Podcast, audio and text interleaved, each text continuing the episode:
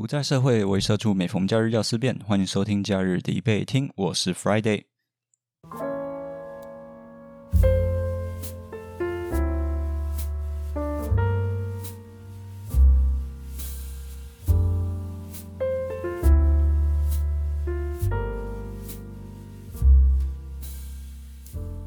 今天我我不知道有多少人是因为这个宣传图点进来的。这里啊，我要先说一下，原本啊，我跟我们的编辑哈，那其实编辑也就是我妹妹啊，我跟她说我想要做一集主题来讨论关于坏男人啊、渣男啊这样的一个题目。这些图片的材料啊，我想他可以选用一些今年哦比较有名的劈腿记录的一些人哦，或者是渣男记录的艺人之类的。但我万万没有想到，他会把真心正的小智放在这整张图的最中间。哎，干，这是在冲他小。原来小智在我妹的心中是最渣的那一个。而且你小智眼睛那么大颗，你你那个海苔条，你根本就没有办法把他的眼睛盖住啊！你到底是刻了多少东西，你才做出这张图的？不过这么强的东西，我非常的喜欢，所以就直接采用了这个图片。那现在的时间是二零二一年的十二月二十四日早上八点，今天是平安夜，在这里先祝大家圣诞快乐。那因为是圣诞节嘛，所以也要应景一下，我准备了一首歌曲。多的是你不知道的事。没有错，今年的应景歌曲不是圣诞铃声，而是力宏哥哥的歌曲。最近媒体吵很凶的就是这个王力宏的一些花边新闻，今年度一直都有爆出一些渣男的事件，像是中国那边有那个吴阿凡啊、罗小猪啊，还有最近的这个力宏哥，这不禁让我想到一个主题，想要探讨，就是说为什么这些坏人哦，或者是说渣男。他们可以一个接着一个的蹦出来啊，萝卜萝卜蹲啊，那这很奇怪，所以我就把主题定调为：难道真的男人不坏，女人不爱吗？所以这次题目正方就是男人够坏，女人就会爱，而反方呢就要去讲男人要好，女人才会爱。那这个就是一个双题制的价值性命题，所以比起资料，很多时候举例子哦会多于数据的呈现。再来啊，就是说我其实自己知道这个题目并不是很公平的，尤其是对反方。我认为这题目是偏向正方的啦，反方的举证是很困难的。不过我就是在这个前提之下，我就尝试着收集资料。那我们开始来讨论看看吧。首先一开始我们必须要先定义什么是坏。那像这种道德性的东西，在辩论场上啊会吵非常的久。简单说，诶，你杀人放火，这肯定就被归类在坏嘛。可是，如果是在感情上，怎样算是坏的呢？一次有多重伴侣算不算坏？坏吗？诶，可是这跟社会的价值观有关啊。像是在某些文化里面，它可能会有一夫多妻制或者是一妻多夫制的这种传统，所以这可能是文化上面的不同。有多重伴侣，不见得就是坏的。那再换个角度去想哦。同时跟很多不同的异性有肉体关系，算不算坏？诶，这边我就有认识一个朋友，他真的是百人斩。啊，听说他最近在收集百家姓啊，不同姓姓氏的女生。可是我我有看过我那个朋友，他跟不同女生的他们的对话记录，我发现诶，这些女生其实也是。嗯，知道我的朋友就是一个自走炮，到处干。可是那些女生还是很愿意继续跟他保有这样的肉体关系。那像这样子你情我愿的复杂的关系，呃，在社会上，我我想可能不是很常见。还还还是说其实很常见，是我很保守，我我不晓得啦，我不知道，因为我只是仔仔工程师。但总之，我看我这个百人斩朋友他的状态啊，好像。比较少人在这些关系中受伤，所以这样子你会，嗯，这样子他算是坏吗？我也不太确定。因此在这里啊，我希望就把这个事情简单化，因为我也不是什么学者，那听众们也不是进来听我说教的，我们就简单的给个定义好了，正常一点，在一个有承诺的关系哈，例如说男女双方啊。他们都相互认同对方是唯一伴侣的情况下，又或者是说，诶，以台湾社会来讲啊，结婚啊，台湾一夫一妻制，有婚姻契约的时候啊，那在这两种情况下，如果你做出了违反承诺，或者是你婚外情的这个情况，很明确的，我们就可以把它定义为坏，对吧？那么这个题目啊，还有另外一个问题，就是什么叫做爱？那个我什么什么叫爱？爱爱是什么？对，像我刚刚提的那个收集百家姓的那个朋友啊，他跟他的那些肉体关系的女性友人啊，他们之间有没有爱呢？诶，可能有，也可能没有，但至少他们应该对彼此都有一些些好感，所以才有办法连接嘛。所以在这边我也一样。尝试着做一个简单化啦，省得大家觉得说啊，Friday 就是废话一堆。基本上，我觉得哈，如果你是愿意守护对方，跟着对跟着对方长相厮守，那你们愿意一起经营家庭的，我觉得这个应该就叫做爱。我我我是说这个就是爱。讲完了这些大前提，那我们就开始讨论吧。正方哦，也就是认为男生要坏坏的的这一方，首先啊，就从文化的角度先发起攻击。在英文里面呢，有一句俗谚叫做 “nice guys finish last”，这个的意思也就是说啊，好男人在找结婚对象的时候，往往会被排在最后一名。这个概念其实就是说，女性在找男朋友的时候啊，可能会呃，他们是希望找到一些性格好的男性，可是实际上他们却想要接受与坏男人约会的这种这种挑战。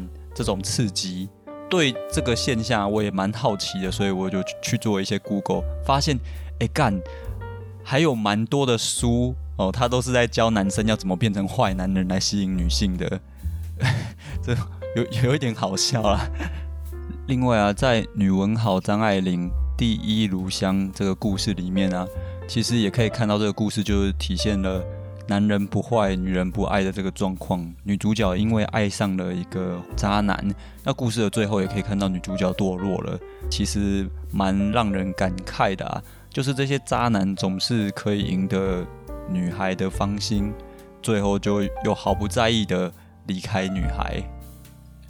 另外还有，我以自身的经历来举个例子哦，我在学生时代，可能高中或大学的时候。真的确实有一些比较坏坏感觉的男生哦，冷酷啊，讲话很凶，或者是会抽烟呐，骑车骑那个 B 威斯啊之之类的，这类的男生确实同时可能会有好几个女朋友，而且会彼此纠缠不清。我看过好多那种。因为感情吵架，他们又分手，可是过一阵子又复合，然后后来又出现了别的女生，然后又分手，啊，结果最后又复合，演了好几次，好几次，五六轮都有可能。那当时还是学生的我啊，我是一个乖乖牌啊，看了好羡慕，呃，我是说，我是说看了不是很能理解，对。最后我们再来看看近期演艺圈的这个例子。我发现二零二一年啊，是不是一个渣男年代啊？这一年内爆了好几个，有些是老婆动不为屌，直接反扑，像最近的这个雷神啊，真的是有够电，把我们呃，把我小时候的这个偶像力宏哥哥打的是体无完肤。那另外啊，有一些是中国内部好像是要清查一些塑形不良的艺人啊。总之，今天就是有很多这样子的花边新闻，我就不细细点名了。好像这些坏男人，他们都真的有可以同时吸引到呃好多女人的这个能力。关于这些论述啊，其实对反方非常的不利啊，因为就是因为你是坏男人，那你有这些不好的事情啊，才会被媒体爆出来嘛。如果你是一个正常的好男人，你有幸福美满的婚姻，一般来讲啊，这样子的故事也不会上媒体的版面啊，所以也很少会有被探讨的机会，所以我才会说这个题目对反方是相当的不妙。反方在这里可以尝试着去引述一些知名呃人物的婚姻哦，那这些婚姻可能维持很美满，例如说。梁家辉和他妻子，呃，江嘉年就维持了三十年的婚姻，又或者是说，国外那个威尔史密斯跟他的夫人也有二十几年的婚姻。啊，反方举的例子，这些男性啊，也都是很好的男性，而且是在这种影剧圈或好莱坞这些充满吸引力的地方，他们仍然能够把持住，然后并且维护他们自己稳定的婚姻。只不过很可惜的是啊，尽管反方提出了这样的例子，他还是没有办法有效的证明说好男人可以吸引女性。他顶多就只能证明说，诶，世界上还是有好男人不会被勾引，或者是好男人不会去勾引女人这样子。所以从社会文化上面来看啊，感觉坏男人真的是比较容易让女人们陷入恋爱的状况。那实际上有没有一些统计数据呢？呃，或者是有没有一些研究呢？其实也有的。在二零一三年，Carter 发表的文献《The Dark Triad Personality Attractiveness to Women》在这篇文献里面呢，就有提到黑暗三角人格对女性的吸引力。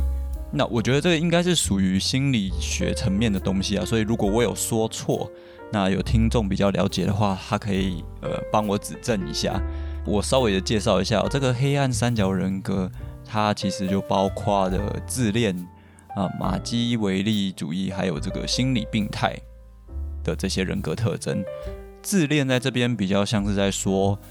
嗯，你可能会注意自己的外貌，套在坏男人的身上的话呢，可能就是这个男生他会去烫玉米须啊、染金发、啊、刺青啊、抽签呐，呃，不是抽签，抽烟呐，就是维持他这样的一个样貌。坏男人的话，也有可能他会利用自己的社会地位、阶级的展现哦，例如说戴昂贵的手表、开豪华的跑车之类的。那这些其实就是算在自恋的这个范围里面，或者是说这其实。可能算是一种自信的状态表现。在马基维利主义这边，我是比较简单的把它理解成，把它想象成是说一个冷静或者冷漠，甚至是更无情一点啊，严重一点就是说还会有一些对于道德的抛弃这样的一个一个性格。那听到这边是不是好像哎，好像有一点那种渣男的感觉了呢？因为我我其实蛮喜欢看动漫的啊，所以说到这种啊冷静啊很冷漠的角色啊，我还真的是可以想到有几个动漫的角色，确实这些角色有一大堆的女粉丝。早期的话，像是玩偶游戏里面羽山秋人，应该就算是一个冷漠的角色吧。在稍微近期一点的，可能像是家庭教师里包恩里面就有一个云雀公民，一天到晚说要咬杀别人的。冷静、冷漠、无情，对了吧？那还有就是像我最喜欢的《啾啾》系列里面有一个空调承太郎，他也是一个比较冷酷的角色。他在故事中也是很受女生欢迎的。你想一想，还真的举例不完呢。例如说《灌篮高手》里面的流川枫，流川枫我爱你，那那么多女生都爱他。那我现在举这些例子，不是说这些动漫角色都是渣男啊，而是说这样子特性的男生，他们真的会吸引到女生哦。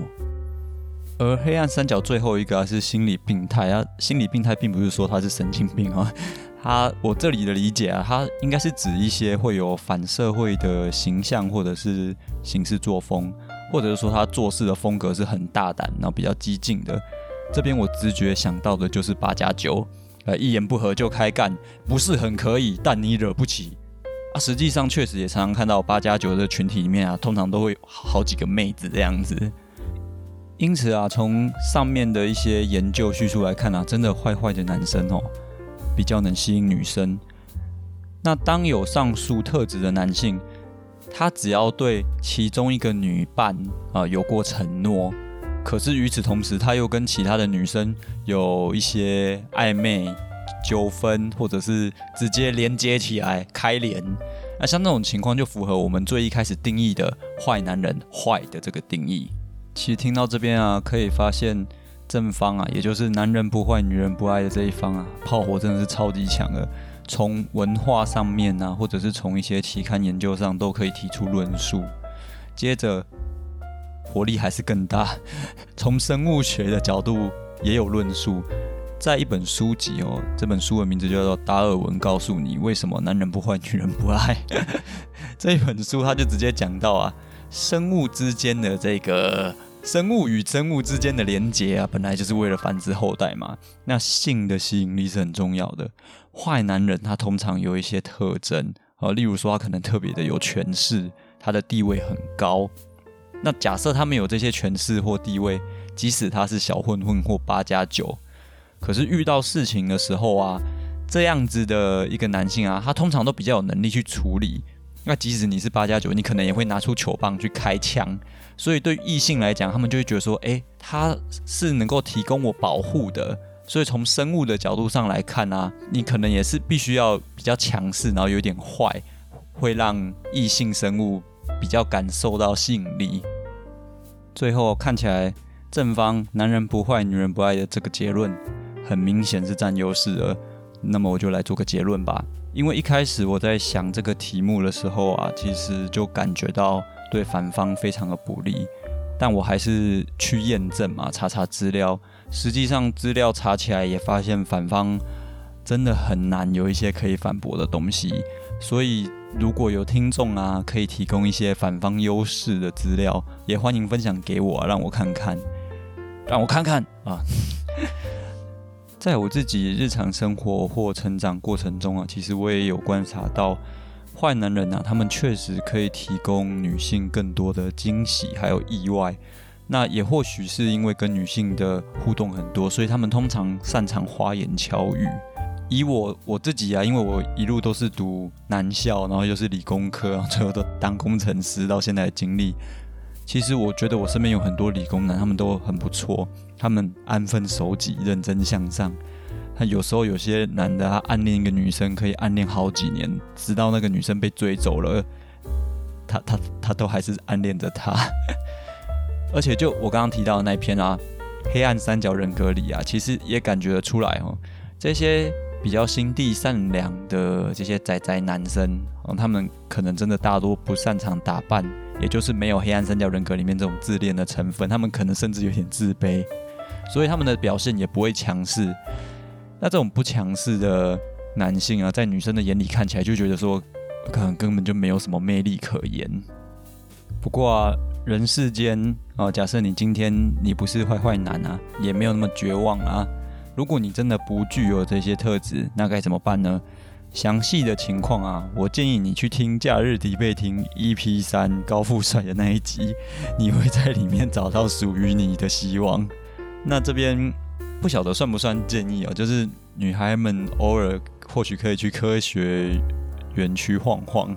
我觉得里面有超多优质男的，而且他们工作的环境很单纯，大概九成都是男生，而且他们的工时又超长的。就算他们想要坏坏，他们也没有时间，而且他们的生活圈也没有足够的女生给他们坏坏。所以我这边强烈推荐工程师啊，自肥一下。嗯。至于啊，小智是不是渣男的这个部分啊？他妈的小智，真心正小智，小智长你就是个渣男，花言巧语骗笔雕，定下承诺说会回来找他，又弃之不顾。每一次出新的动画，你他妈还真的都会找新的鸟类神奇宝贝，你这鸟类性癖非常的可怕，你气死一死啦！好了，就这样子，本期的节目就到此喽。我是 Friday，See you next holiday。